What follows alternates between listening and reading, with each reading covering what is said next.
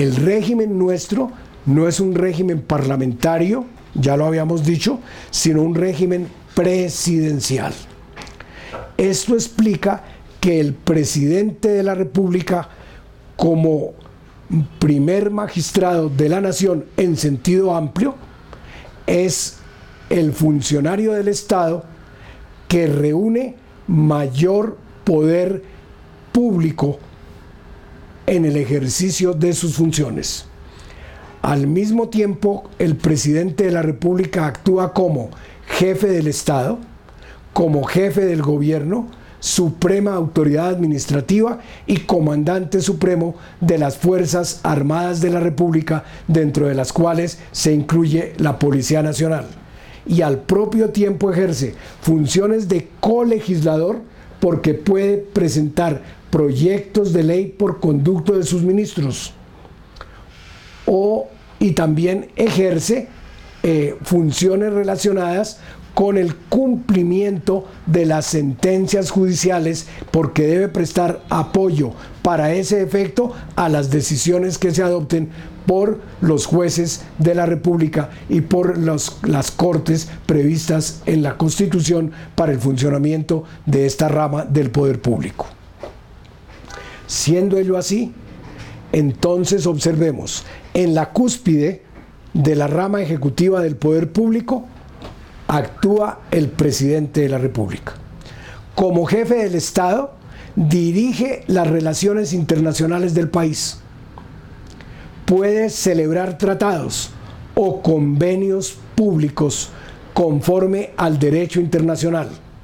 En esos actos compromete al Estado colombiano en la negociación del tratado o del convenio y en el texto respectivo pero el presidente de la República debe someter luego esos tratados o convenios internacionales a la aprobación por parte del Congreso.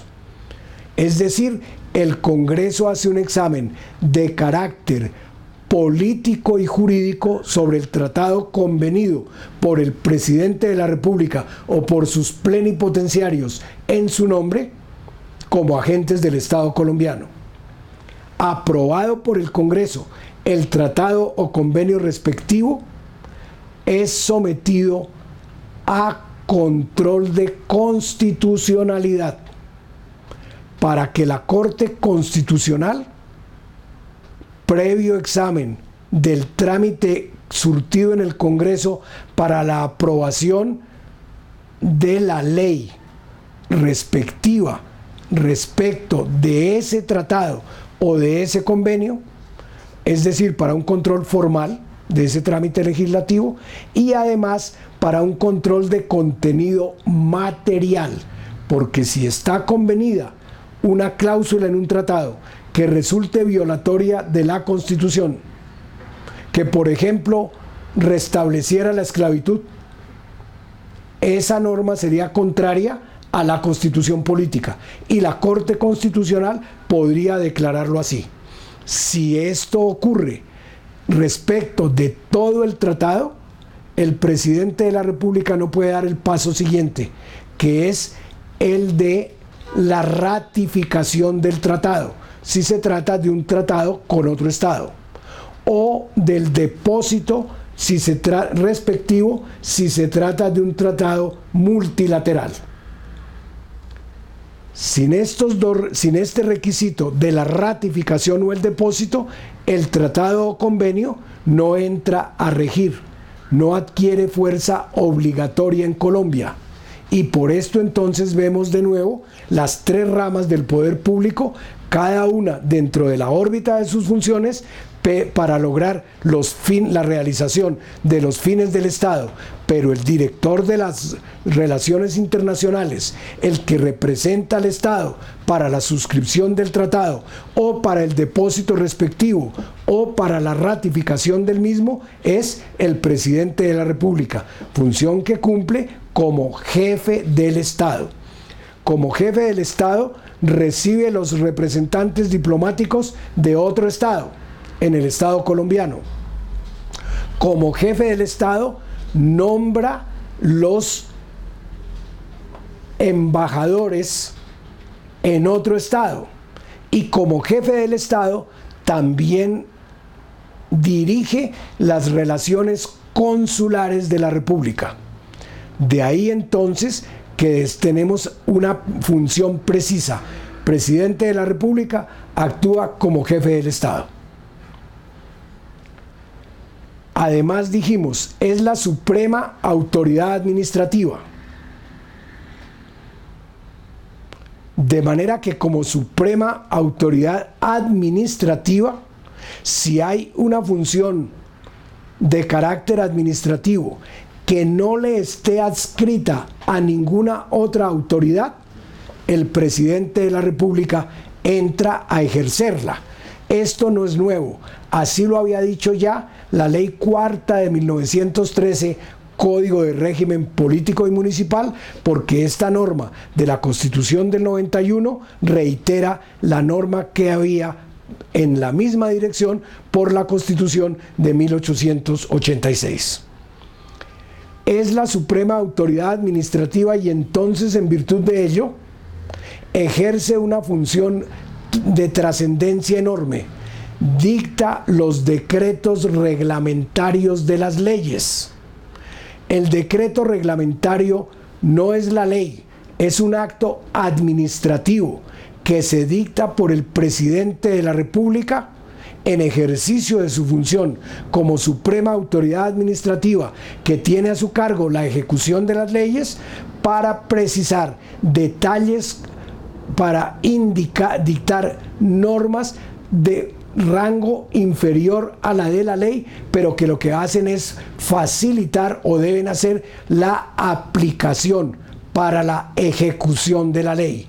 Por eso esos decretos reglamentarios, que son actos administrativos, no pueden en ningún caso sobrepasar la ley que reglamentan. Ese es el límite necesario.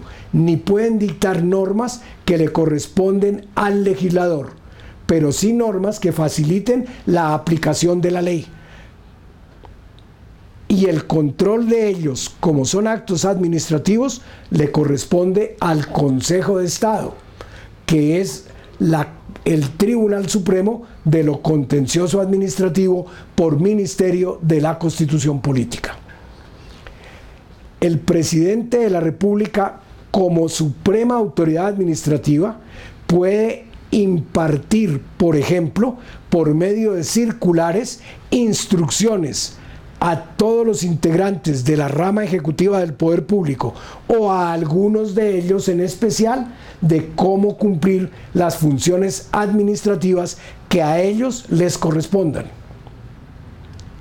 Al entonces tenemos claro en la estructura de la rama ejecutiva, presidente de la República, jefe del Estado, suprema autoridad administrativa. Como suprema autoridad administrativa, le corresponde ejercer en algunas materias la, máxima vigilancia y control de, las, de algunas actividades. Para eso la Constitución previó que el presidente de la República, que se pueden crear por el Congreso unos organismos especiales que son las superintendencias, que son de carácter técnico, pero que ejercen una función que le correspondería ejercer directamente al presidente, pero como no se puede ocupar de todo, entonces la ejerce a través de esa oficina superior, la superintendencia financiera, por ejemplo. En otro tiempo, la superintendencia de control de cambios que se refundieron luego en una sola superintendencia. En otro tiempo era la superintendencia bancaria, la superintendencia de control de cambios. Ahora tenemos una sola que es la superintendencia financiera o la superintendencia de notariado y registro. Doy esos ejemplos.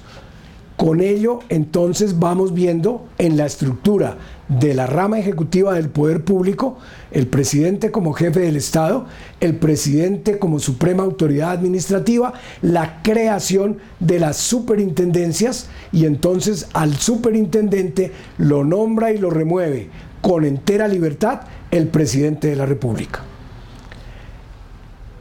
El presidente de la República es también el jefe del gobierno. Como jefe del gobierno, nombra libremente a los ministros del despacho. Los ministerios los crea el legislador, no el presidente. Y les asigna funciones. Pero luego el presidente de la República nombra a los ministros y los puede remover con entera libertad.